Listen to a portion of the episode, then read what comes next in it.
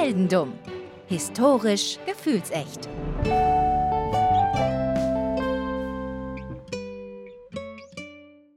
Hallo Philipp. Hallo Daniel.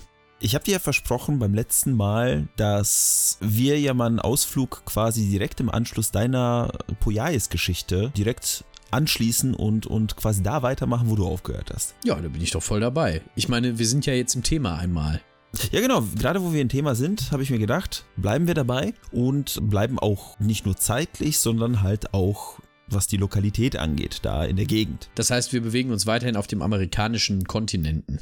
So ist es, so ist es. Wir reisen heute tatsächlich ein bisschen, aber wie gesagt, eins nach dem anderen. Philipp, ich habe dich erstmal vorhin noch gebeten, dass du dir eine USA-Karte aufschlägst, da wo die Staaten draufstehen. Einfach nur, damit du so ein bisschen genau nachvollziehen kannst, worüber ich rede. Ja, habe ich vor mir liegen. Ich komme, da, da, da fällt mir wieder die alte Frage ein, die ja auch sehr bekannt war zu der Zeit, als Wein noch äh, bekannt war. Warum heißt das eine Kansas und das andere nicht Arkansas, sondern Arkansas? Was soll das eigentlich? Ich, ich verstehe deine Frage, ich habe aber keine Antwort darauf. Das wird heute nicht beantwortet. Tragisch. Ich, diese, diese Antwort habe ich mir erhofft, aber gut, dann werde ich versuchen, aus dem Rest der Folge noch das Beste zu machen. ja, wir versuchen es, wir versuchen es. Aber ich kläre tatsächlich ein anderes Wort äh, Problem, ein, eine andere Wortschöpfung heute auf. Okay, da bin ich gespannt. Sagt dir das Wort oder hast du das Wort Filibuster schon mal gehört?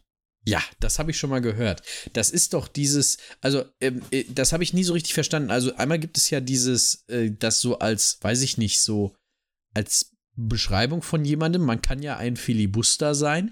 Ist Richtig? das nicht auch das, wo man so lange äh, im Parlament redet, bis alle gegangen sind? Beides ist, ist das nicht auch so? Beides, was du gesagt hast, ist richtig. Ich habe mir die beiden Definitionen von Filibuster aufgeschrieben. Und die eine, wie du schon sagtest, wird verwendet, Zitat, um ein Gesetzvorhaben oder Nominierungen zu blockieren oder zu verzögern. Bedeutet, jetzt habe ich in, in einem Beispiel, wenn ein Senator in den USA zum Beispiel so lange Reden hält und äh, andere Taktiken, Verzögerungstaktiken anwendet, um die Fortschritte der, Gesetzgeb der Gesetzgebung zu verlangsamen oder verhindern. Also ja, er labert, bis alle gehen. Ungefähr. Und die andere Beschreibung kommt aus dem Spanischen, aus filibustero, und das bedeutet ein Abenteurer oder Söldner, der ohne Zustimmung seiner Regierung in fremden Ländern einmarschiert, um dort politische Unruhen zu stiften oder Gebiete zu erobern. Ah, also wie äh, Gregor. Wie Gregor. Und äh, ich sag mal so, du kannst dir ja vielleicht schon denken, in welche Richtung es heute geht, weil das eine ist vielleicht interessanter als das andere. Wir reden also heute nicht über Parlamentsreden. Äh, wir werden nicht über Parlamente reden. Wir werden vielleicht so ein bisschen, also wir müssen tatsächlich einen kleinen Ausflug äh, nach Nordamerika machen, in die USA, beziehungsweise wie das überhaupt entstanden ist äh, mit, mit den USA. Wir machen einen ganz, ganz kurzen, ganz kleinen Abriss, weil das wäre sonst viel zu lang gewesen. Aber ähm, einfach nur, damit wir die Motivation deines Charakters gleich verstehen. Mhm. Okay, dann machen wir das. Deswegen würde ich, wie gesagt, ganz kurz abreißen jeder weiß, Kolumbus entdeckt für die Europäer. Oh Gott, du, wo fängst du denn an? ja, ich muss, ich muss ganz früh anfangen. Ich muss ganz früh anfangen. Äh, wie gesagt, Kolumbus entdeckt für äh, die Europäer den nordamerikanischen Kontinent. Dann irgendwann mal kommen alle. Die Briten, die Franzosen, die, die Spanier, die Portugiesen, alle kommen. Kolumbus entdeckt Amerika, dann kommen alle. Das ist ich habe noch nie so viele falsche Aussagen in einem Satz gehört. Wie gesagt, muss es halt so klein, so, so kompakt fassen, wie es nur geht. Also, es kommen alle. Und wenn ich mich recht entsinne, Spanien im Westen USA, äh, Amerik Nordamerikas, Großbritannien im Südosten und alles andere war gefühlt französisch. Und 1775 13 Kolonien, die später zu USA werden, möchten sich absplitten und starten die Revolution. Ne, die kennt man ja, die, Klar. die Revolution, die zum Unabhängigkeitskrieg und zur Unabhängigkeitserklärung 1776 führt. Und die USA wird gegründet. Der Krieg geht bis 1783 und dann sind wir irgendwann mal in den 1800ern angekommen. 1803 kauft die USA, also die 13 Kolonien, die die USA gegründet haben, französische Anteile ähm, des Landes ab und bekommt den Großteil der Landfläche, ähm, die wir heute als die USA kennen. Spanien ist dann noch weiter im Westen und Südwesten, wenn du auf die Karte guckst, ähm, so quasi von ganz oben links Washington bis nach Texas runter, so, so, eine, so eine Schräge. Ähm, das hat erstmal Spanien, direkt nach dem Kauf der Ländereien, wo, wo USA bei Frankreich quasi einkaufen geht. Mhm. Dann haben wir 1817. Gregor McGregor ruft in Natürlich. Florida die Republik der Floridas aus. Und ähm, das ist, er ist quasi äh, Meister von Florida und dann kommt, dann haut er wieder ab und äh, die USA nehmen das Ding ein, fügen es aber nicht ihrem Land hinzu, sondern es bleibt quasi besetztes Land. Wo war es denn? Wem gehört es denn eigentlich vorher? Ähm, das Spanien, war ne? Spanisch, meine ich, ja. Mhm. 1810 fängt Mexiko einen Krieg gegen Spanien an und möchte unabhängig werden. Das dauert ganze elf Jahre, bis Mexiko unabhängig wird und Spanien ähm, zieht sich quasi aus der ganzen Ecke dort zurück. Und somit haben wir Mhm. quasi den kompletten Westen Mexiko, den kompletten Osten und Norden USA und ganz im Norden ist halt Kanada. So. Und das ist quasi der Status quo. Das heißt also quasi im äh, mittleren Westen und sowas darüber hinaus, dieser ganze, ähm, der große Treck war noch nicht. So ist es, so ist es. Jedenfalls, dann kommen wir irgendwann mal im Jahr 1824 und da kommst du ins Spiel. Okay, ich bin bereit. Du wirst geboren am 8. Mai 1824 in Nashville in Tennessee Mhm. und dein Name ist William. William Walker. Warum wusste ich, dass es William Walker ist? So vom Namen her. Also ich wusste sofort, dass der Walker heißt. Es ist, es ist sehr, sehr amerikanisch irgendwie. Das, ja, das stimmt. William Walker. Meine Freundin nennt mich Will oder Willy. Will Walk. Will walk. Wir werden You- heute sehr, sehr viel. You will walk alone. Sei mal gespannt, dazu kommen wir noch. ich muss damit aufhören. Wir müssen aufhören, dazu kommen wir noch zu sagen. Naja, auf jeden Fall, du bist geboren 1824. Deine komplette Familie besteht gefühlt aus Kriegsveteranen und Siedlern, wie das halt damals so war. ne? Jeder hat irgendwo in einen Krieg gekämpft und jeder hat sich irgendwo angesiedelt. Der Onkel von dir ist ein Senator Oh, das ist gut. und ist gleichzeitig der Gründer von der, von der Zeitung The Philadelphia Inquirer Mhm.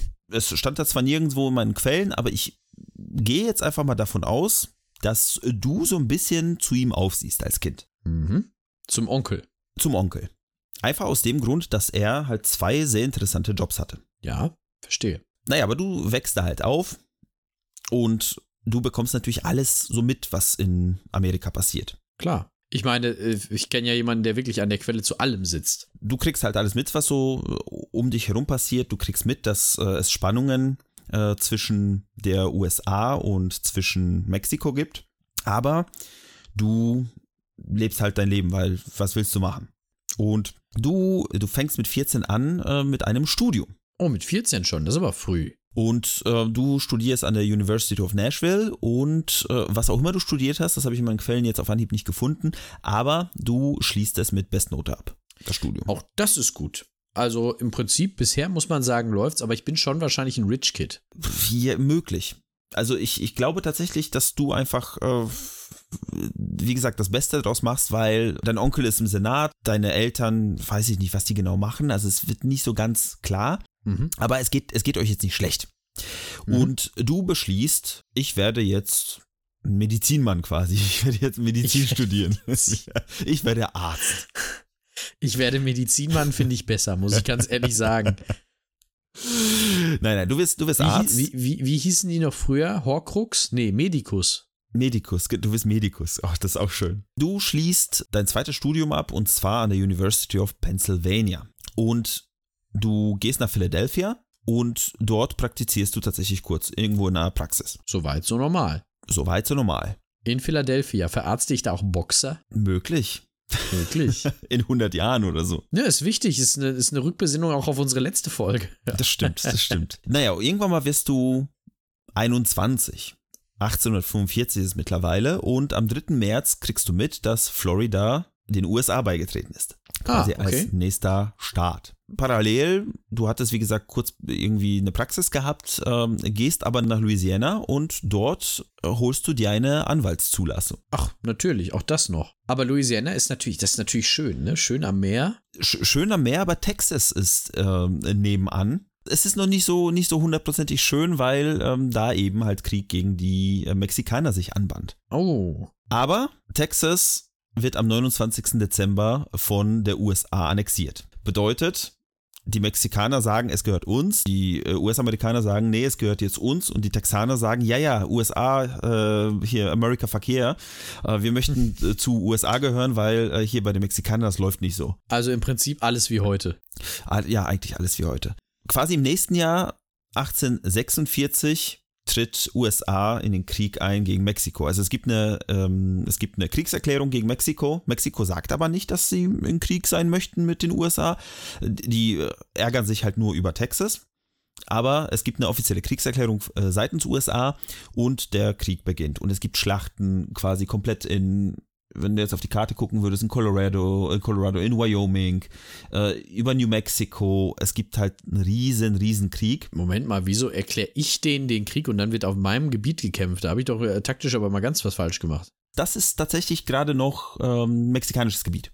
Ah, okay, das gehört noch zu Mexiko. Genau, das, ist- das ist. Mhm. Grenzgebiet. Das ist Grenzgebiet zwischen äh, USA und Mexiko zu der Zeit. Okay. Mhm. Naja, auf jeden Fall, es gibt mehrere wichtige Schlachten und tatsächlich Mexiko verliert und verliert und verliert und verliert. Und der Krieg geht quasi bis ins nächste Jahr, bis 1847. Und Mexiko wird zurückgeschlagen und zwar nicht nach Nevada, nach Arizona, sondern nach unten, nach Mexico City. Mhm. Und die US-Amerikaner stehen vor Mexico City und äh, überlegen sich gerade, okay, wir haben jetzt eigentlich diesen Krieg krass gewonnen, nehmen wir ganz Mexiko ein. ja, warum nicht? Man hat, wenn wir schon einmal dabei sind, ich meine, wann, wenn nicht jetzt? Der, der Zeitpunkt kommt, ein günstigerer Zeitpunkt kommt auch nicht mehr. Das stimmt, man überlegt sich das, aber man entscheidet sich dagegen. Und man sagt, okay, pass auf, wir nehmen einfach mal jetzt, ähm, wir ziehen eine Grenze bei Texas, New Mexico, Arizona, Kalifornien. Das heißt quasi Mhm. ungefähr die Grenze, die wir heute kennen. Da, wo jetzt eine Mauer steht. Da, wo jetzt eine Mauer, genau, da, wo die Mauer steht. Also noch nicht mal nicht, nicht ganz, äh, ein bisschen nördlich der Mauer. Äh, man, übrigens, äh, man entschädigt Mexiko mit 15 Millionen Dollar, dass man denen das Land weggenommen hat. Das finde ich noch ganz nett. Also heutzutage, heutzutage übrigens Kaufkraft von 443 Millionen. Oh, das geht sogar. Aber äh, dafür hat man ihnen halt auch das Land weggenommen, also und sie überfallen und umgebracht. Man hat knapp irgendwie 50 Prozent des Landes, sogar über 50 Prozent des Landes geklaut. Ähm, dann, dann wird aber äh, nochmal verhandelt und USA sagt, wisst ihr was, wir hätten gerne südlich von New Mexico und Arizona nochmal ein Stückchen Land. Ich finde das super, weil, weil, weil äh, die USA scheinen eine sehr lange Geschichte darin zu haben, anderen das Land wegzunehmen. Habe ich irgendwie so das Gefühl. Gefühlt aber auch schon immer. Ja, ja, ja, genau. Also von, Beginn an. Naja, long story short, äh, man kauft halt, wie gesagt, nochmal ein Stückchen Land ab, quasi das, das südlichste Stück zwischen Arizona und New Mexico und äh, somit kriegen wir quasi die Grenzen von heute im Jahr 1847. Seitdem hat sich die Grenze nicht geändert. Zumindest nicht, dass Mhm. ich wüsste. Man hat äh, zwischendurch, ich bin mir gar nicht sicher, ob man, doch Alaska, äh, Alaska hat man zwischendurch noch gekauft. Und was grenzt ja nicht an Mexiko? Äh, nee, aber ich meine, was die, was die Grenzen so. ähm, angeht. So, es ist, wie gesagt, 1847, die Grenzen sind neu gezogen und wie gesagt, du sitzt da aktuell noch in New Orleans und kriegst das natürlich alles mit. Und du liest auch Zeitung. Man muss sich ja bilden. Man muss ne? sich bilden. Dann im März 1948, du bist 24 und du liest wahrscheinlich einen Artikel. 1948. Äh, 18, 1848. Es ist 1848, der 15. März und du liest wahrscheinlich jetzt einen Artikel. Ich habe jetzt einen Artikel äh, rausgesucht, ähm, der zwar in Kalifornien rausgebracht wurde, also nicht da, wo du bist, aber Darf ich raten, was drin steht? äh, erzähl, was denkst du? Deutsche Revolution. Äh, Nee, Tatsächlich nicht, okay. also, äh, Weil das ist auch März 1848. ach guck mal. Deswegen dachte ich, es könnte da eventuell ein, es könnte sogar, warte mal, ist es sogar der 15., das möchte ich jetzt kurz. Prüfe das. Deutsche Revolution 1848. Es ist, na, 15. März. Äh, nee, da hat sich Ungarn für Ah. äh, unabhängig erklärt. Wann Die? Märzrevolution begann am 6. März. Das war wahrscheinlich auch eine News, die äh, ja trotzdem rübergeschwappt ist in die USA. Ja, so langsam, also äh, kommt drauf an, das dauert ja ein bisschen, bis sowas dann von Europa rüberschwappt. Also jetzt so, dann so nach ein, zwei Wochen sollte es dann vielleicht auch ankommen, ja. Es schwappt aber auch wahrscheinlich nach Europa eine News aus den USA. Und zwar nämlich dieser, äh, diese News, die ich in diesem einen Zeitungsartikel hier gefunden habe. Und zwar geht da folgendes. Ich habe ich hab mal so ein paar Zeitungsartikel für die Recherche rausgesucht. Ich habe die auch gleich übersetzt. Ähm, und in dem einen Zeitungsartikel steht folgendes. In der kürzlich von Kapitän Sutter errichteten Sägemühle am American Fork wurde Gold in beträchtlichen Mengen gefunden. Eine Oh. Person brachte Gold im Wert von 30 Dollar nach New Helvetia, das dort in kürzester Zeit gesammelt wurde. Kalifornien ist zweifellos reich an Bodenschätzen. Hier gibt es großartige Möglichkeiten für wissenschaftliche Kapitalisten. Gold wurde in Ah. fast jedem Teil des Landes gefunden. Ah. Es beginnt der Gold Rush. Wie in Poyais, wo die Flüsse Wasser, äh, nee, nicht, nicht nur Wasser, sondern halt auch Gold führen. Äh, so ist die, die Lage dort auch. Der Goldrausch, ja, natürlich, wie hätte ich darauf nicht kommen können? Und du denkst dir so, boah krass, auf nach Kalifornien. Money, money, money must be funny in a rich man's world. So ist es. So ist es. Und schon nächstes Jahr, 1849, du bist 25 Jahre alt, du kommst in San Francisco an. Damals. Ein Jahr hat das gedauert. Also du, ich weiß nicht, wann du losgefahren bist, ne? Aber innerhalb von diesem einem Jahr, seit dieser Zeitungsartikel rauskam, wo San Francisco äh, 1000 Einwohner hatten, bist du als quasi Einwohner Nummer ungefähr 25.000 angekommen. oh, mhm. Also mal eben ver 25-facht die Stadtgröße. So ist es. Stelle ich mir super locker vor. Absolut. Auch das mit den hygienischen Bedingungen und so stelle ich mir alles klasse vor. Funktioniert bestimmt Krass blendend. geile Stimmung. Ja. Alle wollen Gold. Alle haben ihre Siebe und Pferde bereitgestellt. Und es geht los. Und dann habe ich keine Quelle.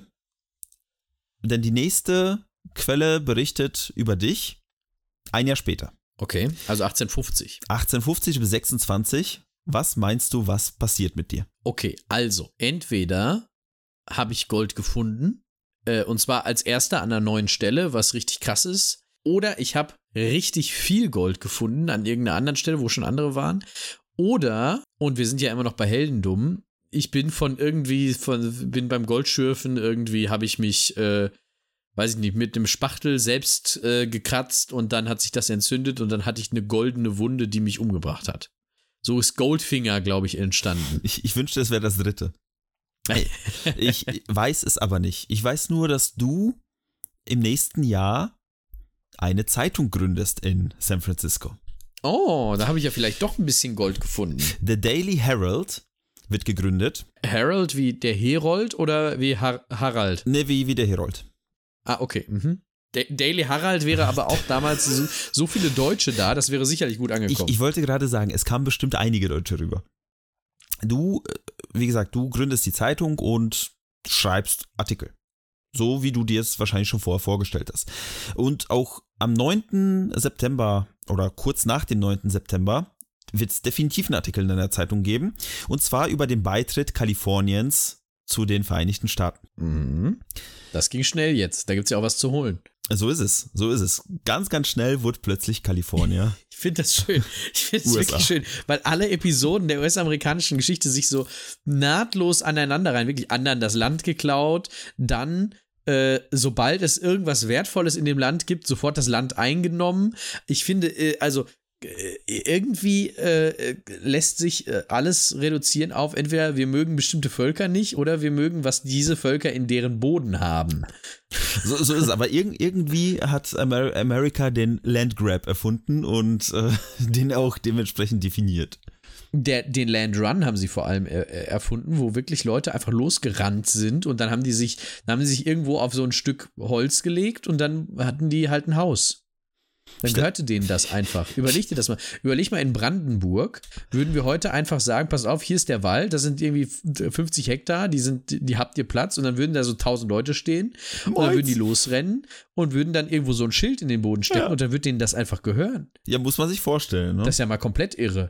Aber auch in den USA gab es damals in irgendeiner Art und Weise Gesetze. Nennen wir es mal, nennen wir es mal Regeln. Nennen wir es mal, noch nicht mal Lose Regeln. Empfehlungen. Lose Empfehlungen. Und es gab auch sowas wie, wie Moral zum Teil.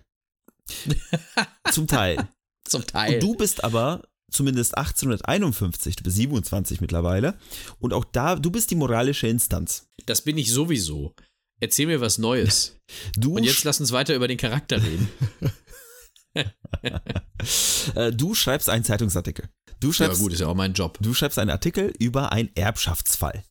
Und es geht darum, dass ein öffentlicher Verwalter, sein Name war Hemquez, also wahrscheinlich spanische Abstammung, und ein Richter namens Roderick Morrison gemeinsame Dinge gemacht hätten und jemanden um seine Erbschaft betrogen hätten. Oh. Mhm. Und das findest du gar nicht geil.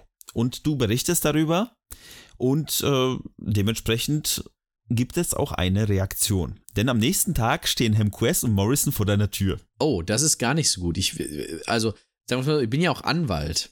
Also vielleicht, wenn die den um die, wenn die die Person um die Erbschaft gebracht haben, vielleicht droht denen ja jetzt Erbshaft. Äh, Dir drohen erstmal Schläge. Denn Hemquest steht da, Komm zurück zur Story. sagt, äh, sagt, komm jetzt runter, ich hau dir aufs Maul. Dafür, Ja, dass du mhm. sowas über uns geschrieben hast. Du kommst aber nicht runter. Jetzt, ich fühle mich so wie, wie, bei, wie bei unserer Hexe Katharina damals, die in der, in der Kiste liegt. Nee, du, Nackt. bist- nee, du bist, du bist ziemlich, also ohne dich zu verstecken, du bist einfach da oben. Also ich stelle mir so vor, wie du aus dem Fenster rufst, so, ne, le leck mich doch am Arsch, ich komme jetzt nicht runter. Dann kommt aber jemand anderes hoch und bringt dir eine Notiz. Mhm. Oh je, ich werde zum Duell herausgefordert oder sowas. In, in, nein, nein, pass auf. In dieser Notiz ist eine Nachricht von einer dritten Person. Willem Hicks Graham. Das ist sein Name. Und es steht, also es gibt in der Quelle keine, kein Zitat, aber da steht folgendes. Die Notiz war voller verletzender Worte und Beleidigungen in einer Sprache, die kein Gentleman von einem anderen Gentleman empfangen kann, ohne zu zucken.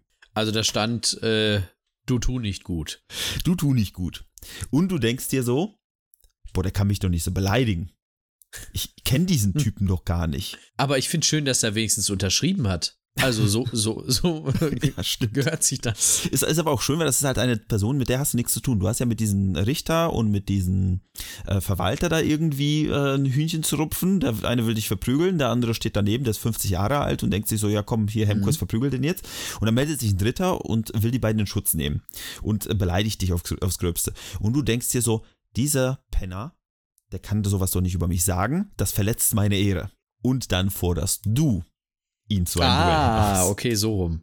War klar. Entweder, entweder das oder ich, äh, oder ich begründe, warum in den USA jeder für jeden Scheiß jetzt drei Millionen Dollar Entschädigung kriegt, weil ich irgendwie da eine, eine Rechtslücke finde oder das, so. das wird tatsächlich auch nicht schlecht. Aber, äh, wie gesagt, es gibt erstmal ein Duell. Was du nicht weißt zu dem Zeitpunkt, Graham ist ein Geldeintreiber in San Francisco. Mhm. Und er ist ein guter Schütze.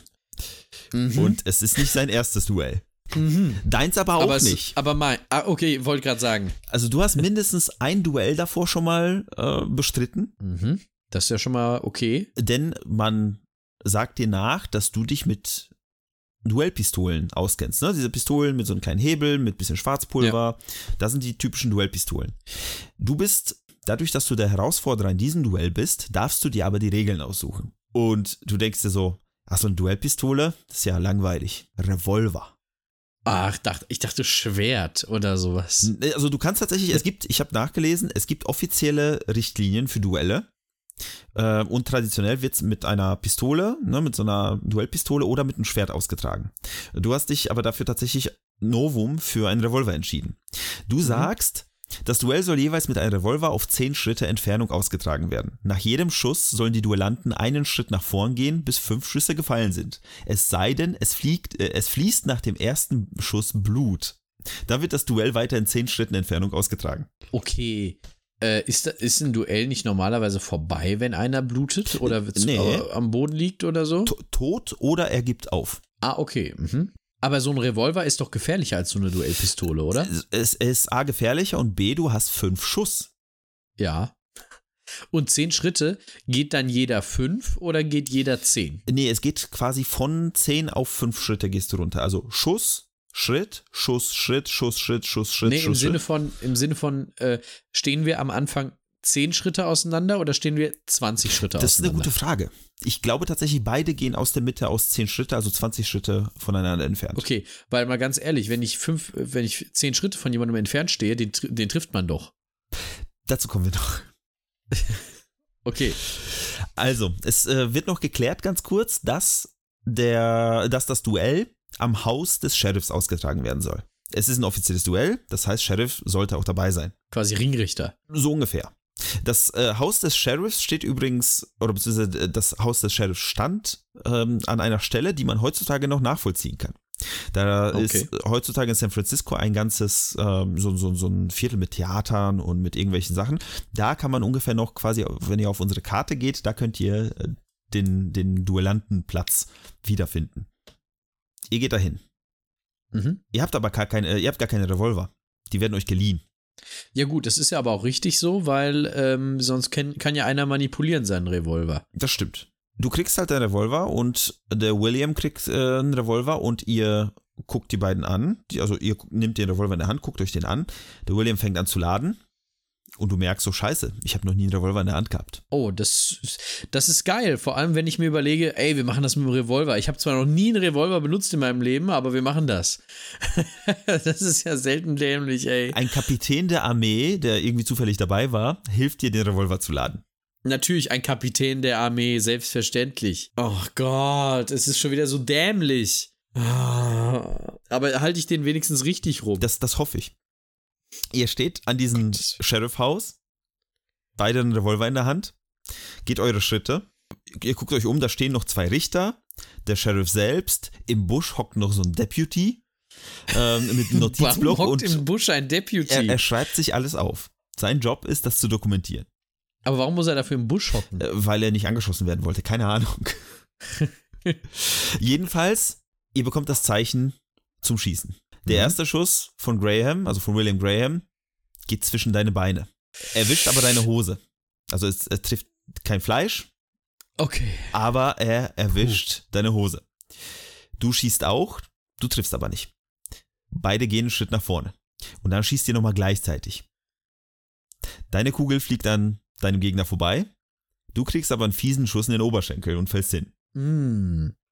Es ist eine ernste Verletzung, du fängst an zu bluten. Also normalerweise würden, äh, würdet ihr jetzt auf der Entfernung bleiben, auf der ihr seid. Ja. Aber du gibst auf. Na gut, okay. Würde ich aber, also kann ich jetzt irgendwie auch grundsätzlich so nachvollziehen. Ja, Jetzt mit, aufzugeben. mit, so, mit so einem Loch im Oberschenkel wahrscheinlich nicht so, nicht so gut. Nicht so gut, nicht so gut. Das Duell wird, wie gesagt, abgebrochen, äh, wird abgebrochen bzw. beendet, nicht abgebrochen. Es, es hat ja jemand gewonnen.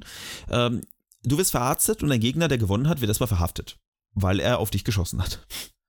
Also Duelle sind nicht erlaubt. Duelle sind erlaubt, aber es muss geklärt werden, ob dieses Duell rechtmäßig war. Ah, okay.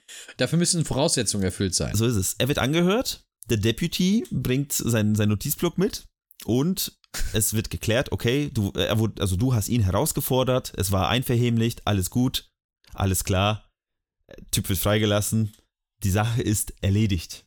Wäre das heute in den Vereinigten Staaten auch noch so oder sind Duelle mittlerweile verboten? Dürfte ich nach wie vor sagen, ein Duell und dann dürf, darf man sich einfach gegenseitig erschießen? Tatsächlich wollte ich das noch herausfinden, habe ich aber vergessen. Das tragen, also das äh, können wir vielleicht in den Quellen beziehungsweise in den Shownotes mal nachreichen.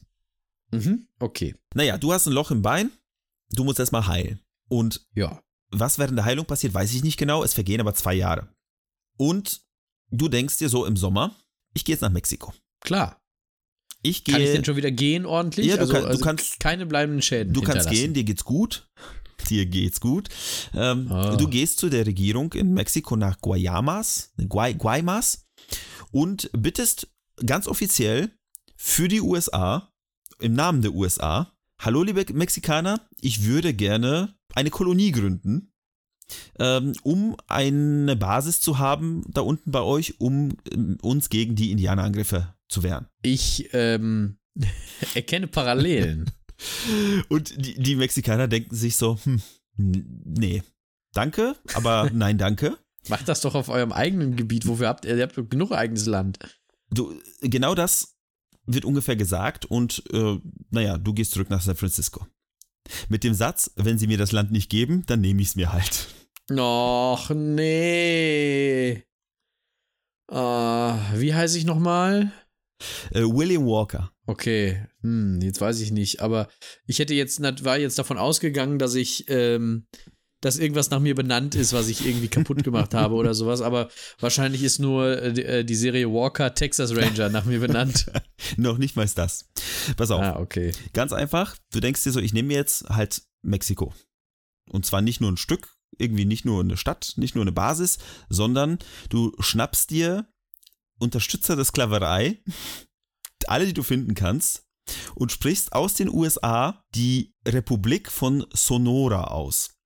Was ist das denn? Äh, Sonora ist ein Gebiet Wo in Mexiko. das denn her? Sonora ist einfach quasi das nördlichste, also mit das nördlichste Stück, was, äh, also Mexikos, was an die südlichste äh, Ecke, ich glaube, von New Mexico angrenzt. Okay, also ich, äh, ich möchte mir da so ein, so ein Scheibchen rausschneiden. Genau, du nimmst ja quasi, du legst so ein Quadrat an auf die Karte und sagst, das ist jetzt, also das ist Sonora, das ist jetzt eine US, ähm, also ein US-Stück und das soll später äh, von der USA annexiert werden, äh, wie eben Mhm. Texas vorher auch schon.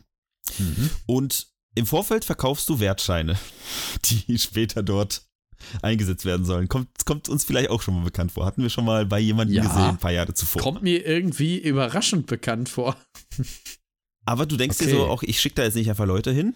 Ich schnapp mir meine Leute und am 15. Oktober 1853, du und 45 weitere Männer seid unterwegs, um richtig Action zu machen. Na dann, let's go. Wir äh, filibustern also rum. Ihr filibustert. Das ist so das erste Mal, dass ihr filibustert. Ihr reist 1000 Kilometer nach Süden, nach La Paz. Äh, Das ist die damalige Hauptstadt von Baja California, also von Niederkalifornien, von dieser Halbinsel, die unter Kalifornien auf mexikanischem Hoheitsgebiet so runterragt. Mhm. Und Ja, kann ich mir vorstellen. Und äh, sieht man auch so ein bisschen auf meiner Karte. Äh, richtig. So, ge- genau, das ist das kleine Stück, was du noch sehen kannst. Und ähm, du reist quasi an der Stelle vorbei, wo äh, Gary Faulkner gestrandet ist, als er Osama Bin Laden über Japan äh, nach Pakistan ähm, besuchen wollte.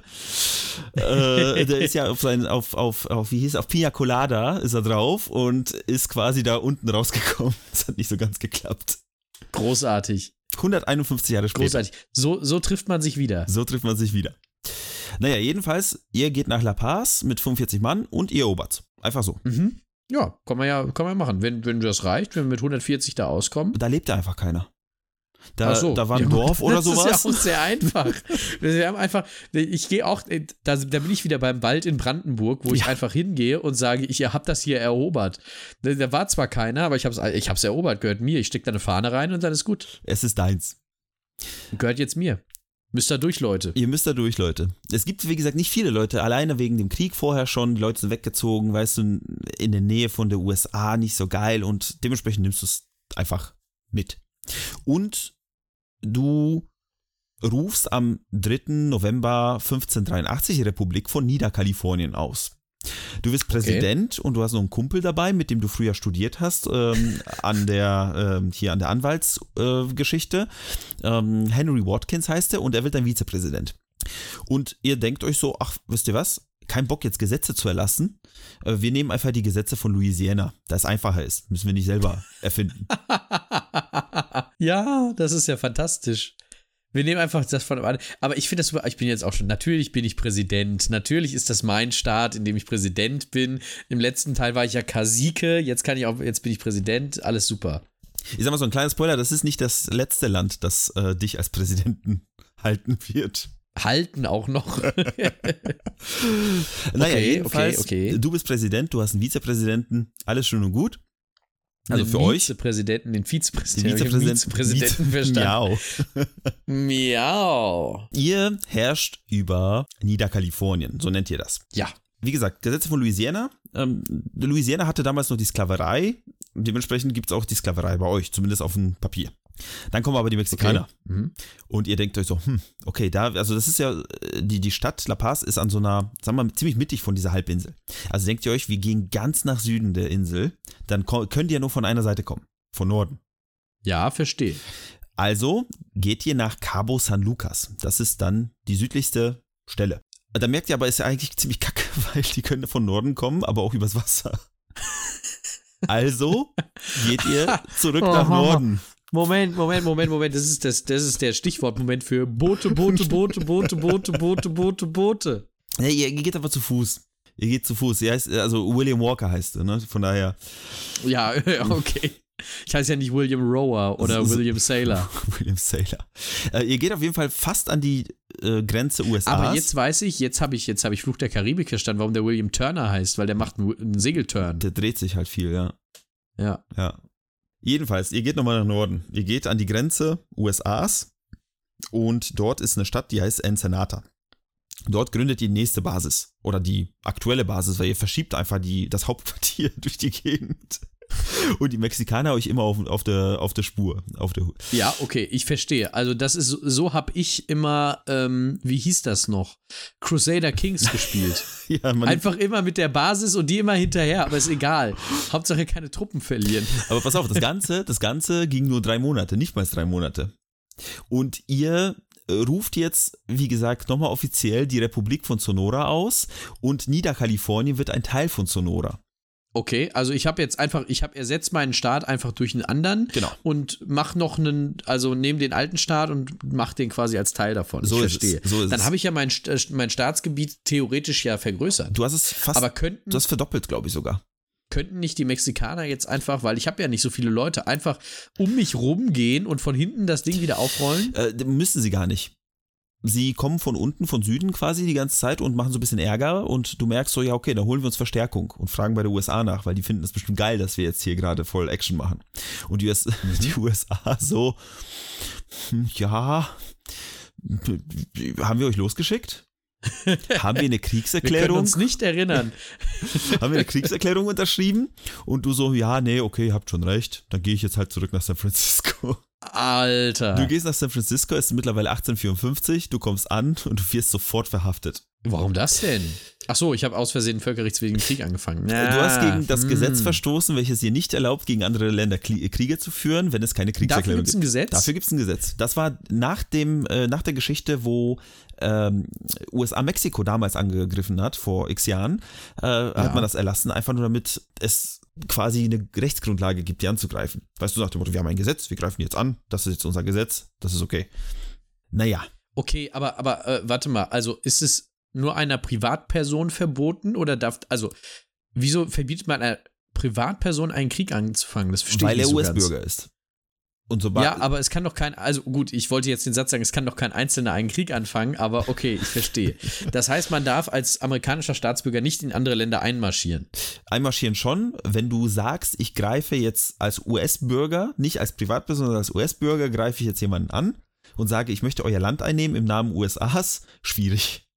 Okay, verstehe. Mhm. Naja, Okay. auf jeden Fall, wie gesagt, du wirst verhaftet, deine Leute werden verhaftet und fast deiner, äh, fast alle deiner Leute bleiben auch in Haft. Du wirst aber nach acht Minuten freigesprochen. Acht Minuten ist eine schnelle Zeit. Der, der, der macht das schon, der macht das schon gut. Also den können wir vielleicht noch gebrauchen in unserem Land. Ja, ich bin, bin ich nicht rechtskräftig? Also, ich habe doch ein Recht verletzt. Wieso werde ich denn jetzt auf einmal freigesprochen? Nur weil ich irgendwie cool bin? Ich, ich kann es dir nicht Was sagen. ist das denn für ein System? Ich kann es dir nicht sagen. Während du in Mexiko unterwegs warst und dann verhaftet wurdest, ist in Nicaragua, ein bisschen Stückchen, also ein gutes Stückchen südlich, ah, ein Nicaragua. Bürgerkrieg ausgebrochen. Was? Es gibt die demokratische Regierung und die hat mit den Konservativen zu kämpfen. Die fragen, die fragen wahrscheinlich, warum, woher kommen immer diese Engländer und Franzosen, die hier bei uns an der Küste anlanden? Was wollen die alle hier? Die haben sich wahrscheinlich deswegen Da, wo alles kaputt ist, wollen die hin. Na, auf jeden Fall, ähm, es gibt die demokratische Regierung und da sind halt die Konservativen, die halt so irgendwie noch zu, wahrscheinlich zu dem äh, altspanischen, ich weiß nicht, Besatzern stehen, vielleicht noch Teile der Bes alten Besatzung sind. Äh, Besatzung? Bes Besatzern. Der Besatzungsmacht. Besatzungsmacht, so heißt das. Äh, jedenfalls wollen die die Demokraten stürzen.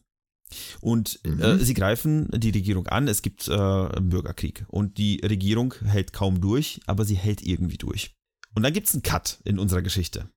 Okay. Es ist Montag, der 12. März 1855. Du bist mittlerweile 31. Ja. Spät nachmittags, dunkler Himmel, strömender Regen. Du stehst mit einer Duellpistole in der Hand. Dir Nein. gegenüber ein William Carter. Das ist der dritte William hier zum Spiel. Ey, wie viele Williams es gibt. Angestellter des Zollhauses in San Francisco. Er hat auch einen Revolver. Ihr haltet die Revolver aufeinander. Also, Was äh, hat dich zu Entschuldigung, nicht, nicht, nicht Revolver, ähm, eine, eine Pistole, eine Duellpistole in der Hand, auf dich gerichtet. Und ihr steht da im Regen. Und ihr steht im Regen und wartet, bis der Regen aufhört. Zwei Stunden steht ihr im Regen. Wieso müssen wir denn warten, bis der Regen aufhört? Weil man sonst nicht gut duellieren Kann man sich nicht im Nassen erschießen? Offensichtlich nicht. Weil man kann ja nicht sehen, ob der andere blutet. Keine Ahnung. Wenn es nass ist. Es ist aber wirklich ein krasser Sturm. Also es ist wirklich ein richtig krasser Okay. Sturm. Und Ich finde das total komisch, weißt du? Einfach, du stehst da, ja, wir erschießen uns gleich, ne? Aber jetzt regnet es gerade noch. Dann stehst du da zweieinhalb Stunden unter so einem Unterstand und fragst so, ja, was machst du heute? Ah, nee, was machst du heute noch? Ist ja Quatsch. Äh, wie ist zu Hause? Ach so, die, die wissen, dass du bald stirbst. Ja, auch nicht gut. Ähm, äh, was macht die Arbeit? Ach so, gehst ja nicht mehr hin. Äh, weißt du, du hast, weißt ja überhaupt nicht, worüber du sprechen sollst. Du stirbst ja bald. ich, ich, also, Also, oder einer von denen hat zumindest ein sehr hohes Risiko. also ich stelle mir das tatsächlich eher so dieses Wild Gunman-Ding vor, wo die beide äh, jeweils so, weißt du, so mit der, äh, mit, mit den Händen an den, ähm, an die Pistolen und warten, Ja. bis, weißt du, bis, bis der erste zuckt. Nur halt im strömenden Regen. Naja, und auf jeden Fall zwei Stunden vergehen und der Sheriff kommt irgendwann vorbei und sagt so, Leute, es ist spät, es regnet, geht nach Hause, macht das morgens beim Sonnenaufgang so gegen fünf, geht mal wieder zum Haus des Sheriffs, da warten wir auf euch, dann könnt ihr loslegen. Und ihr so, ja, okay. Mhm. Paar Stunden gewonnen, ist doch gar nicht übel. Also, du gehst schlafen oder auch nicht. Auf jeden Fall 5 Uhr morgens beim Sheriff am Haus, ihr steht da wieder. Die Pistole in der Hand. Diesmal acht Schritte Entfernung Mhm. und es wird geschossen. Dir wird in den Fuß geschossen, du gehst zu Boden und gibst auf. Ich habe irgendwie nicht so richtig Glück, ne? Also, aber gut, wenn der, der nächste Schütze schießt vor mir in den Boden, wenn man den Trend beobachtet. Möglicherweise, vielleicht schießt er sich selber in den Hoden. Oh, da ist aber noch ein bisschen. Und ich schieße wieder vorbei. Äh, Also man weiß nicht, äh, es wird, es ist nicht berichtet, ob du, ob du überhaupt geschossen hast. Das Schöne ist, Mhm. Die Zeitung The Daily Alta California berichtet am nächsten Morgen. Entweder wusste keiner, warum die beiden sich duelliert haben, oder der Grund war so nichtig, dass es Zeitverschwendung war, sich damit zu beschäftigen. Jedenfalls konnte uns keiner sagen, was der Grund war. Was schreibt denn meine eigene Zeitung dazu? Äh, ich äh, habe keinen Artikel dazu gefunden, tatsächlich, von deiner Zeitung. Okay. Aber meine Zeitung habe ich noch. Das läuft alles noch nach wie Ähm, vor. Ich glaube schon, ja. Oder zumindest Mhm. vielleicht nicht bei dir, äh, also beziehungsweise anders. Die Zeitung läuft, aber du bist nicht äh, am Schreiben, denn wir machen den nächsten Mhm. Cut. Und zwar circa zwei Monate später. Dein Fuß ist verheilt, Oh. du sitzt und es schaukelt so ein bisschen. Und es schaukelt. Und du guckst dich um und es sind noch 60 andere Leute, die da neben dir sitzen. Alle bis auf die Zähne bewaffnet. Du guckst dich noch ein bisschen weiter um, du siehst noch weitere Schiffe, die quasi mitfahren als Flotte. Und die sind auch voller Leute. Äh, äh, äh, äh, bin ich Teil einer Invasionsflotte? Und zwar der Invasionsflotte in Nicaragua. Natürlich. Ist doch logisch, war doch klar. Du, stell, du stellst dich vor die Leute und erklärst ihnen nochmal das Ziel. Nochmal das Ziel. Du sagst sowas wie, denk dran, offiziell sind wir nicht hier, um das Land einzunehmen, sondern wurden beauftragt, Kolonisten nach Nicaragua zu bringen. Es ist so großartig. Es ist einfach jede US-amerikanische Geschichte, die ich jemals gehört habe, ist heute dabei. Es ist ja alles. Es ist ja die, die große US-Chronologie hier. Eine, eine Black Op in der Schweinebucht oder wo wir auch immer Ja, ja, sind. ja, pass auf, warte, es ist, es ist tatsächlich Black Ops, aber pass auf. Äh, die Demokraten sind ja gegen die Konservativen am Kämpfen in Nicaragua. Verlieren. Ja. Und sie sagen, scheiße, wir kriegen keine Leute zusammen. Die US-Regierung möchte uns nicht unterstützen, andere Länder möchten uns nicht unterstützen, was machen wir jetzt? Und dann denken sie so, es gab ja, wir haben ja in der Zeitung von diesem William Walker gelesen. Den könnten wir gebrauchen. Und äh, sie beauftragen ihn, bis zu 300 Kolonisten nach Nicaragua zu bringen. Ganz offiziell, ganz normale Siedler. Mhm. Sagen ihnen aber, bewaffnet euch bis auf die Zähne und hilft uns, den, äh, den Aufstand zurückzuschlagen. Also Söldner. Es sind, es sind Mercenaries, aber es ist gleichzeitig in der Black Ops, weil die dürfen nicht, al- also für die USA, von der USA aus dürfen die nicht losgeschickt worden sein. Bedeutet, die fahren dahin unter dem Vorwand, wir fahren da jetzt hin, um zu wohnen. Ja, verstehe. Zumindest sagen das den äh, am Hafen der USA, winke, winke, wir fahren jetzt und äh, ziehen alle nach Nicaragua. Äh, ankommen sie aber voll mit Pistolen und Gewehren, schließen sich dann nochmal 100 weiteren Leuten an und ähm, gehen ähm, die Konservativen anzugreifen in Nicaragua. Okay, viva la Revolution. Nein, da, wobei das ist ja Das- nicht das sind Revolution, ich will ja, dass es so bleibt. So ist es. Also anders. Was du willst, ist nochmal was ganz anderes, aber dazu kommen wir noch. Jedenfalls 15 Kilometer von der Küste gibt es die Stadt Rivas. Dort ist eine Basis der Konservativen. Ihr greift die an, dann zieht ihr euch zurück, weil es irgendwie nicht geklappt hat und verschanzt euch für vier Stunden in so Häusern. Und ihr beschießt die Feinde Mhm. die ganze Zeit, ähm, sodass die schwere Verluste erleiden. Und in dem Moment, wo äh, du dir denkst, so, okay, meine Leute, wir, wir haben jetzt ein paar Leute verloren, wir müssen da jetzt dringend raus, denken sich die Konservativen, wir greifen die jetzt an in diesen Häusern. Die kommen an, ihr kommt raus, die sind völlig überrascht, völlig perplex, dass ihr gerade rauskommt, als die rein wollen. Ihr erschießt die und verpisst euch. ist was ist das denn? Okay, ja, gut, gewonnen. Also, naja, nicht ganz gewonnen, aber ihr habt denen so erhebliche Schaden hinzugefügt. Ihr kommt quasi äh, zurück zu eurem Stützpunkt und bekommt nochmal Verstärkung. Da kommen noch mehr Kolonisten, da kommen noch mehr irgendwelche Leute und äh, ihr baut eine riesige Armee. Das war ungefähr im März, April, glaube ich. Ne, Quatsch, im Mai, Juni. Im September gibt es eine weitere Schlacht. Dort wirst du angeschossen. Ein Schuss streift deinen Hals und ein anderer würde in deine Hüfte gehen. Die, äh, der Schuss trifft deine Manteltasche. Du hast aber einen Stapel Briefe in dieser Tasche Selbstverständlich, weil ich ja nebenbei auch noch Postbote bin. und sie, sie halten die Kugel auf. Aber Hals ist trotzdem gar nicht so angenehm. Ist nicht angenehm, aber tatsächlich ungefährlich in dem Moment, weil es wirklich ein Streifschuss war. Du hast einen Kratzer abbekommen. Okay, ja, dann geht's ja. Am 13. Oktober erreichst du mit, deiner, mit deinen mittlerweile, weiß ich nicht, 200 Leuten oder sowas, die Hauptstadt Granada in Nicaragua. Mhm. Und du eroberst diese Stadt und du sagst, Leute, ich habe Nicaragua zurückerobert. In 200 Leuten erober ich die Hauptstadt? Das ist ja schon echt wenig, oder? Also, das sind so da werden viele. noch ein paar tausend Menschen wohnen. D- Insgesamt sind da so viele Leute gestorben bei dem ganzen Feldzug, also auf beiden Seiten, dass da mittlerweile nicht mehr viele Leute übrig waren. Ah, okay, verstehe. Naja, jedenfalls sagst du, hey, ich habe Nicaragua zurückerobert. Und dann sagst du nochmal, hey Leute, ich habe Nicaragua erobert. Also ohne das zurück. Exakt. Und jetzt werde ich, jetzt werde ich König. Nee, du bleibst der Armeeoffizier Nicaraguas, installierst aber einen Präsidenten, der quasi das macht, was du ihm sagst. Ah, sehr gut, ja. Das ist natürlich auch immer eine gute Idee. Und alles ist gut für dich.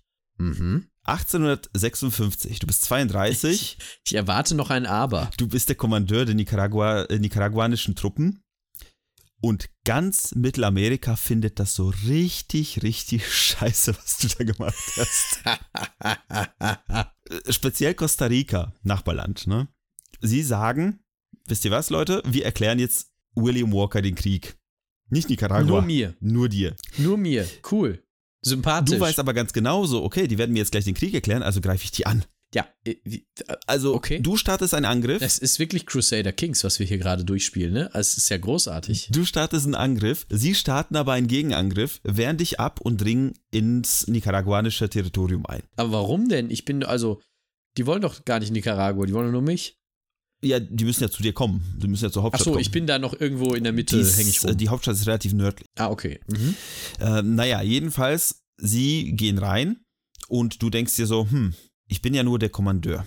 Und wenn der Präsident irgendwann mal sagt, nee, finde ich jetzt doch nicht so geil, was wir hier machen, oder ich gebe auf, ist scheiße. Also wirst du zum Präsidenten. Du erklärst dich zu El Presidente Ah. und äh, sagst gleichzeitig, Nicaragua ist jetzt ein amerikanischer Staat, alle werden Englisch sprechen, das ist jetzt die Amtssprache, Sklaverei, super, alle her damit. ah, ich bin Herrscher. Fantastisch. Du bist Herrscher.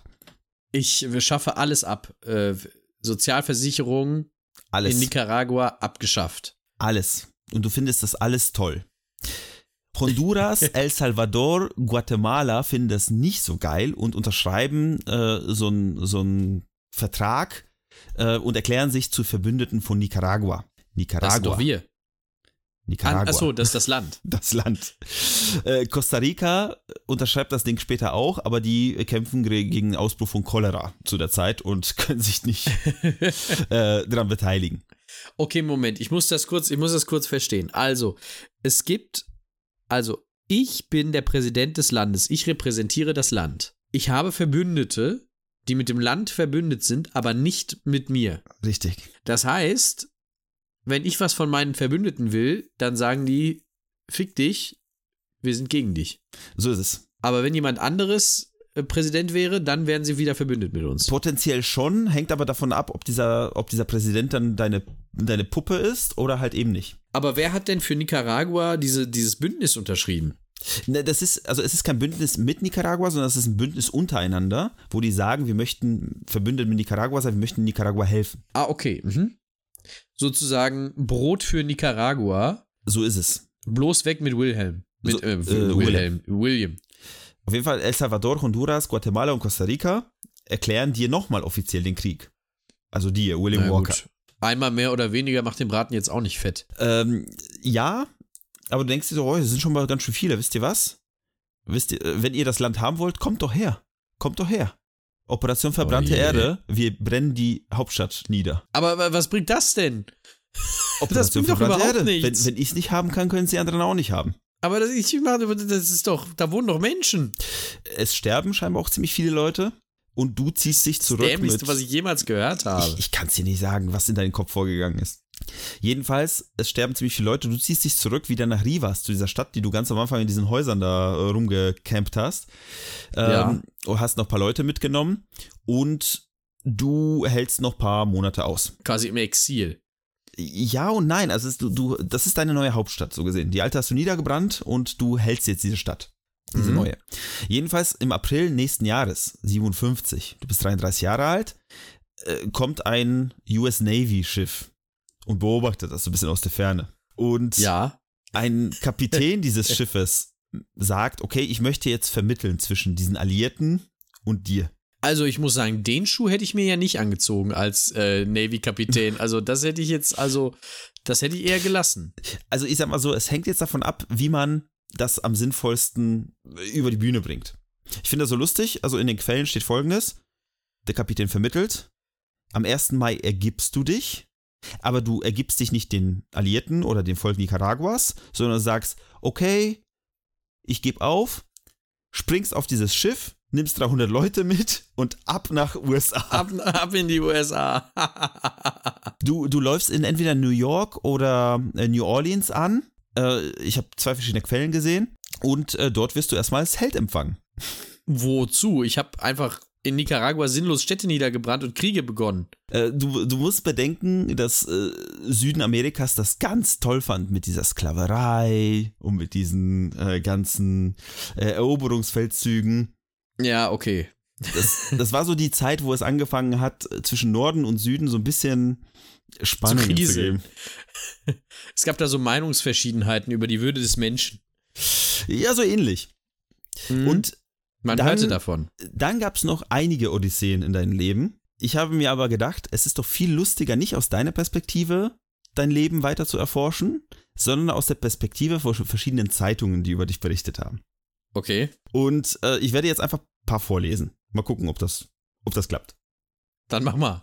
Ich bin sehr gespannt. Die New York Times schreibt am 19.11. Kleiner ging's auch nicht. 58 General Walkers neues Projekt. Oh je. Wir haben vor uns einen Brief von Walker an einen Freund in dieser Gegend, in, den er, in, in dem er ankündigt, dass ein Schiff am 10. November von Mobile nach Nicaragua abfahren wird. Dieses Schiff kann 500 Passagiere aufnehmen, es ist komfortabel ausgestattet und Personen, die in das Land der Verheißung und des Abenteuers auswandern möchten, werden feststellen, dass es jetzt alles in Ordnung ist. Es ist ratsam, dass Auswanderer zwei oder drei Tage vor dem Auslaufen des Schiffes in Mobile sind. Es besteht kein Zweifel, dass ausreichende Mittel gesichert wurden und die Ziele der Expedition äh, durchzuführen.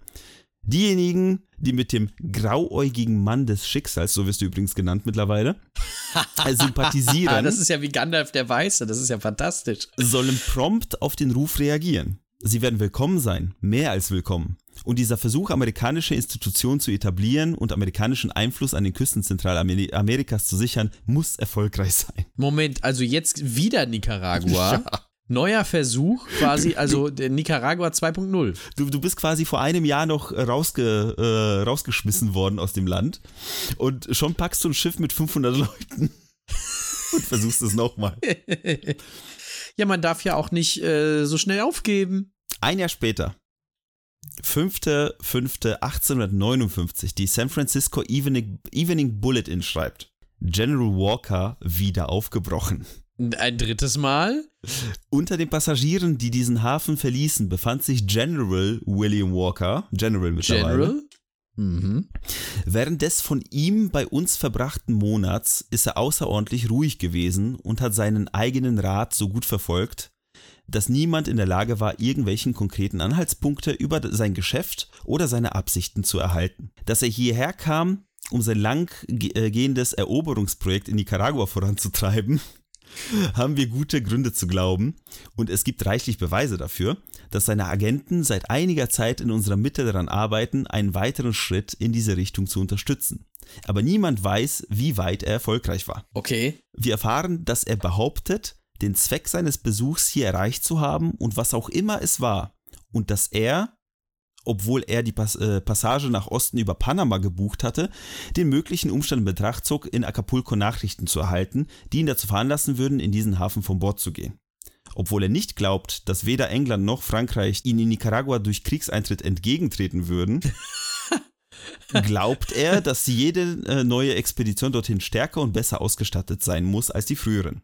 Und er deutet unmissverständlich seine Erwartung an, zu gegebener Zeit eine solche zu führen.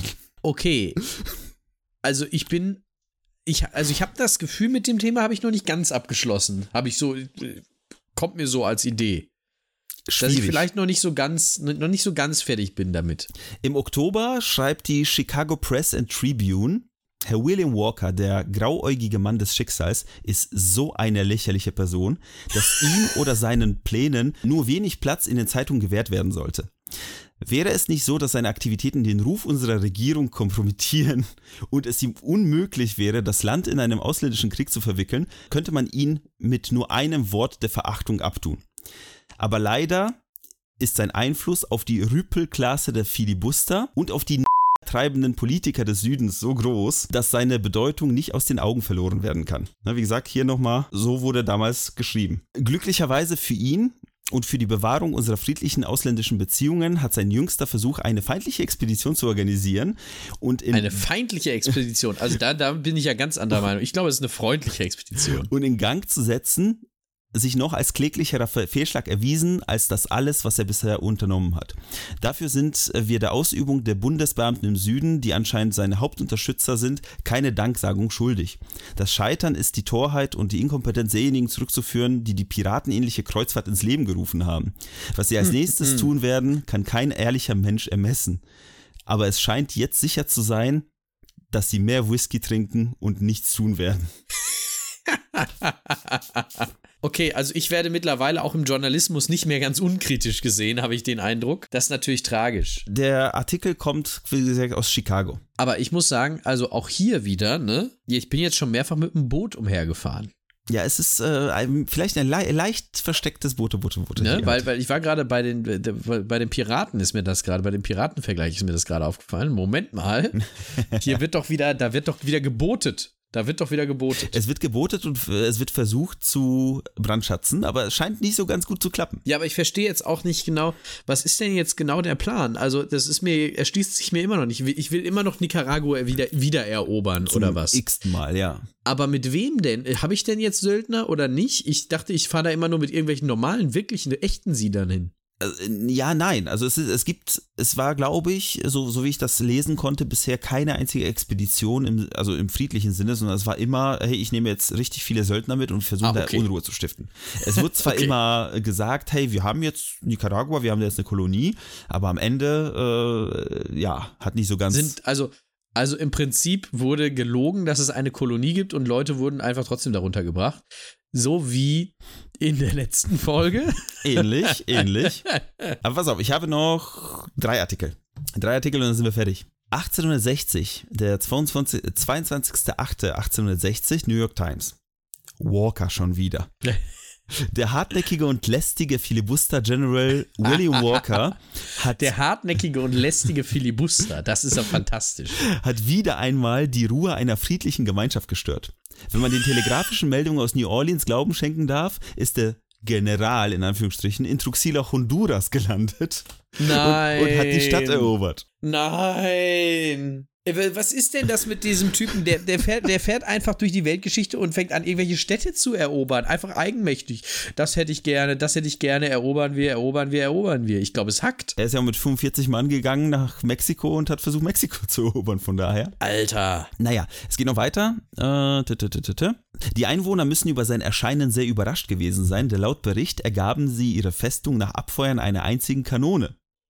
Weitere, weitere Einzelheiten zu diesem piraterischen Überfall werden mit Interesse erwartet. Da schreiben sie noch, General Walker hat es geschafft, seine Filibusterpläne streng geheim, äh, geheim zu halten.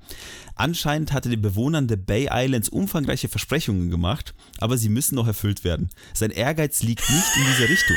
Ruatan war ein günstiger Treffpunkt für Männer und Kriegsmaterial und die Menschen hofften, dass sie Unterstützung in ihren Aufstand gegen Honduras erhalten würden.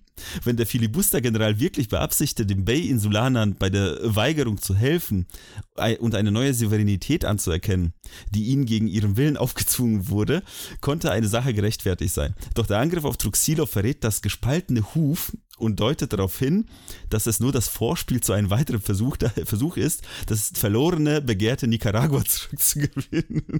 Ich bin wirklich völlig fassungslos. Ich bin auch fassungslos. Wer macht denn da jetzt noch mit und ist über und lässt sich von, von so einem noch belabern, der jetzt schon 14 Mal in der Zeitung stand als, der, der Artikel ist unterschrieben mit again. Ja, es heißt, es heißt wirklich Walker again im Englischen. Walker again steht da. Und es gibt immer noch Leute, die darauf rausfallen, ob, äh, die darauf rausfallen, die darauf reinfallen, die rausfahren, während sie dabei darauf reinfallen. Also das ist ja, und, und Honduras jetzt als Brücke quasi bis zu Nicar Nicaragua. Jetzt geht gar nichts mehr. Nicaragua, äh, das ist auch komplett irre. Das heißt, wenn ich schon im Land selbst nicht vorankomme, dann marschiere ich einfach durch ein anderes Land in das Land ein, weil das funktioniert bestimmt. Ich habe ja meine 30 Leute oder wie viele ich habe dabei, dann klappt das bestimmt. Damit kann man ja mal zwei Länder erobern in einem äh, Angriffskrieg. Klappt es, bestimmt. Es ist noch so lustig, weil äh, im, ich lese jetzt nicht den kompletten Artikel vor, da steht noch, ähm, dass äh, englische Kriegsschiffe in der Nähe sind und äh, wenn die ihn sehen, dann werden die ihn ganz bestimmt festnehmen, weil äh, die kriegen das ja auch mit und die haben ja auch eine Kolonie in Honduras. Von daher äh, das ist richtig Action. Da gibt es noch, warte, wenn ich es finde, äh, Genau. Da gibt es noch den Satz, unter diesen Umständen gibt es für unsere Regierung nur einen Weg. Ein Kriegsschiff sollte sofort entsandt werden, um die Filibuster zu verfolgen und sie für einen Prozess nach Hause zu bringen. Es ist schlimm genug, ständig von Walker und seiner Unternehmung genervt zu sein. Aber es ist noch schlimmer, unter dem Vorwurf zu stehen, dass das Volk der Vereinigten Staaten sie unterstützt oder dass die Regierung der Vereinigten Staaten unfähig ist, sie zu unterdrücken. Äh, oh, das ist eine Aussage, die ich verstehe. Also, das, ich, das, kann, das, das kann ich uneingeschränkt nachvollziehen. Und dann, im Junge, selben Junge, Monat, Junge, einen Monat später, 22.09.1860, ausgelöscht. Oh, okay. Aus Zentralamerika, also ein Artikel von Campaign Plain Dealer, aus Zentralamerika kommt die Nachricht, dass der grauäugige Mann des Schicksals, General Walker, in den Händen seiner Feinde ist und zu Tode verurteilt wurde. Um zusammen mit Oberst Rudley, einen seiner Offiziere in Truxillo sofort erschossen zu werden, während seine wenigen Anhänger nach Hause geschickt werden. So wird der große Filibuster ausgelöscht. Tja, gut, es war jetzt ja irgendwie auch absehbar, ne, dass das passieren würde. Ich erwarte eigentlich, dass die mich über so einem Spieß, äh, über so einem Feuer braten oder so wie bei ähm, Star Wars am Ende. Ich kann dir genau erklären, wie es passiert ist, denn auch dazu gibt es einen Artikel. Okay, dann auf geht's. Und zwar der letzte, den wir heute machen. Es heißt Execution of Walker. Okay, es ist, äh, es, es konnte nicht verhindert werden. Es konnte nicht verhindert werden. Von Chicago Press and Tribune. Es scheint, dass Walker vor seiner Hinrichtung keine Kommunikation mit seinen Anhängern gestattet wurde. Er marschierte mit festem Schritt und unerschütterlicher Miene von seiner Zelle zum Hinrichtungsort. Ein Stuhl war mit dem Rücken zur Burg für ihn aufgestellt worden. Nachdem er Platz genommen hatte, wurde er mit verbundenen Augen versehen. Drei Soldaten trafen auf ihn zu, äh, traten auf ihn zu, bis sie 20 Fuß entfernt waren und feuerten ihre Musketen ab. Die Kugeln drangen in seinen Körper ein und er lehnte sich ein wenig nach vorne. Als jedoch bemerkt wurde, dass er noch nicht tot war, trat gnädigerweise ein vierter Soldat dicht an den leidenden Mann heran, sodass das Musketenrohr fast seine Stirn berührte und schoss ihn dabei das Gehirn und den Schädel in alle Winde. Oh, oh okay. So, so endet das Leben des grauäugigen Mannes des Schicksals. Und obwohl wir in unseren verschiedenen Einschätzungen des Charakters äh, des Mannes und der Richtigkeit der Sache, die er in den letzten Jahren verfolgt hat, unterschiedlicher Meinung sein mögen, glaube ich, dass niemand behaupten wird, dass er kein Mann von wahrhaftigem Mut war. Also Mut kann man ihm wirklich nicht absprechen. Also da bin ich absolut äh, der Meinung der, äh, welche Zeitung war das? Ähm, Chicago Press and Tribune. Das sind auch die gleichen, die sich beschwert haben über die Rüppelklasse der Filibuster. Ah, ja, ja. Also da muss man sagen, anerkennend zum Lebensabend äh, muss ich sagen, also Mut äh, hat er. Mut hat er aber ähm, auch vieles Bock. anderes, was man nicht haben sollte. Also äh, äh, gut finde ich vor allem, es ist ja normalerweise so bei Hinrichtungen, dass da mehrere stehen, damit keiner sozusagen am Ende der ist, der sicher weiß, ich habe ihn erschossen und da geht einfach einer hin und schießt ihm einfach komplett den Kopf weg. Das ist also wirklich, normalerweise will es keiner sein, da wollte es jetzt irgendwie einer ganz unbedingt sein, der ihn da erschießt. Also großartig, großartige Geschichte. Wer will, dem Will Walker gehen lassen. Ja, äh, guter Gag auch. Abschließende Frage. Wie stellst du dir William Walker vor? Wie hat er ausgesehen? Was denkst du? Wie stelle ich mir William Walker vor? Das ist eine gute Frage. Ich sehe so einen, vor mir sehe ich so einen Schnäuzer, aber so einen, der wirklich so ganz lang quer geht, weißt du, wie oben von einem T. So ein mhm. Querbalken einfach. So, sowas als Schnäuzer, der auch über den, über den Mund hinausgeht, der einfach so weiter, äh, fest weitergeht, wie so ein Zigarillo, den man unter der Nase hat. Äh, dann natürlich Locken, immer mhm. Locken. Und dann vielleicht noch so ein, so ein Kinnbart, so ein, so ein Ziegenbart. Ich schicke dir jetzt einfach kommentarlos sein Bild und du sagst, ob du recht hattest oder du erklärst einfach, was du siehst. Oh, äh, nichts davon. nichts davon. Er ist das absolute Gegenteil. Er hat seine Fliege sehr schlecht gebunden. Das ist wahrscheinlich ein Bildfehler und keine Narbe, oder? Der da an der äh, Schläfe. Nee, das ist ein Bildfehler, ja. Also ich sehe jemanden in einer, ja, in einer Stoffhose, dann hat er eine Weste an und ein Hemd äh, trägt eine Fliege und so einen Mantel, also sieht ganz adrett aus, lehnt an so einem, weiß ich nicht, Podest mit so einem Vorhang. Glatt rasiert, etwas Milchbubi-haftiges hat er an sich. Kaum Gesichtsbehaarung. Hier ist jetzt noch ein zweites Bild dazugekommen. Kaum Gesichtsbehaarung. Eigentlich ein Mensch, ich würde sagen, also ich weiß nicht, ob man das, äh, ich bin da nicht, aber schon in, glaube in seiner Zeit relativ attraktiv aussehend auch mit einem sehr adrett aussehenden Seitenscheitel, aber mit beginnendem Haarverlust. Das sieht man in der einen Perspektive besser als in der anderen. Also ein Mensch, der gar nicht schlecht aussieht, muss man sagen, aber überhaupt nicht das ist, was ich, also ich hätte nicht gedacht, dass der sich durch irgendwelche Dschungel schlägt und versucht Honduras und Nicaragua einzunehmen. Er, er sieht auch so ein bisschen aus wie ein Präsident. Er könnte auch ein Präsident sein. Er war ja auch ein Präsident ja. von, äh, wie hieß das Land nochmal, das er selber sich ausgedacht hat? Äh, äh einmal Südkalifornien, danach ähm, Niederkalifornien war es, äh, oder? Und ja, dann noch genau. Äh, ein anderes Wort. Sonora und Sonora und Nicaragua. natürlich Nicaragua. Ja, er war ja auch Präsident. Also das finde ich ist okay. Das ah. ist so wie wenn du, wenn du einmal Papst bist, dann darfst du dich ja auch für immer Papst nennen. Und er war einmal Präsident, dann ist er jetzt auch für immer Präsident. Von was ist ja egal. Ne? Also der Präsident vom Kaninchenzüchterverein ist ja auch ein Präsident. So ist es, so ist es. Aber nicht jeder kann der Präsident sein. Überleg mal, so ein Leben, also abscheuliches Leben, wenn man bedenkt, wie viele Leute unter ihn leiden äh, mussten. 36 Jahre alt wurde er. Das ist wenig. Das ist verdammt wenig. Aber gut, bei dem Lebensstil jetzt auch nicht ja, weiter verwunderlich, muss ich sagen. Hätte auch früher also, passieren können. Hätte auch früher passieren können, ja. Ich habe sowieso schon gesagt, also der ist ganz schön viel durch den Kugelhagel gerannt, so viele Invasionen, wie der versucht hat. Äh, warum ist der denn nicht ähm, mal auch getroffen worden? Aber er ist dann ja offensichtlich irgendwann gefangen genommen worden und das äh, reicht ja. So ist es. Und auf jeden Fall, das war das Leben von William Walker. Äh, ich, äh, es ist doch ein bisschen länger geworden, als ich wollte, aber wir mussten halt ein bisschen ähm, Kontext schaffen, weil man hat ja so ein bisschen hoffentlich gesehen, dass er äh, sich, sag mal, inspirieren lassen hat von äh, kriegerischen Aktivitäten der USA in äh, der frühen Zeit des, äh, des Landes. Ja, und äh, die zukünftige USA hat quasi nahtlos weitergemacht mit, mit dem, was er auch fortgeführt hat. Also ähm, er ist Teil der, der US-amerikanischen DNA bis ins, bis ins Mark. Ich glaube, das kann man problemlos sagen bei dem, was wir heute erfahren haben. Großartige Geschichte. Ein, ein wirklicher, ein, ein Streuner, ein, ein Tunichtgut, ein Luftikus, würde ein man, glaube ich, sagen. Mensch. da war alles drin in dieser Geschichte. Da war wirklich alles drin. Ich habe tatsächlich noch eine Story, die äh, wird weiter in diesem Gebiet bleiben und sich vielleicht äh, ja kein halbes Jahrhundert später abspielen. Ich habe ja gesagt, ich möchte ja ein bisschen weg von, äh, sagen wir, den Ländereien, wo wir sonst immer unterwegs waren. Äh, ja, es, ich habe mich irgendwie auf Südamerika eingeschossen, wie William of Nicaragua. Äh, oder Mittel, nee, nicht Süd, sondern Zentralamerika eher. Äh, naja, auf jeden Fall gehen wir dann nochmal hin, diese Staffel. Ich hoffe, das ist dann nicht zu viel. Zu viel. Zu viel. Zu viel Südamerika, zu viel Mittelamerika. Zu viel Amerikas. Na, ich glaube, das wird schon okay sein. Wir kommen da ja nicht so häufig hin bisher, deswegen ist das, glaube ich, schon okay, wenn wir das jetzt mal machen. Äh, vielen Dank für diese Geschichte. Es war eine ganz tolle Geschichte. Es war eine sehr klassische Heldendumm-Geschichte mit einem sehr, sehr dummen äh, Hauptprotagonisten von Anfang bis Ende. Äh, William hat für immer keinen Platz in meinem Herzen, aber äh, in meinem Gedächtnis.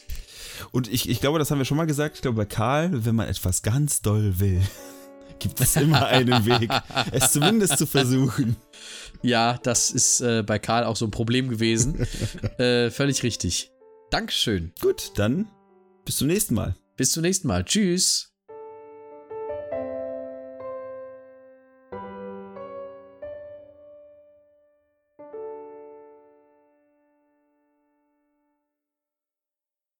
Das war Heldendum, eine Produktion von Philipp Kalweit und Daniel Sibisiuk mit Musik von Enrico Waschenko. Außerdem ist unser Podcast ein Teil des Historytelling-Netzwerks. Falls du Heldendum unterstützen möchtest, findest du in der Episodenbeschreibung einen Link zu Steady. Dort kannst du uns mit einem schmalen Taler helfen, unsere laufenden Kosten zu tragen. Außerdem ermöglicht uns das, unseren Podcast qualitativer und unterhaltsamer zu machen. Und wenn du keine Möglichkeit hast, uns finanziell zu unterstützen, hilft uns auch jeder Kommentar, Bewertung und jedes Weiterempfehlen. Mehr Informationen zu unserem Projekt findest du wie immer auf unseren sozialen Kanälen und auf heldendum.de.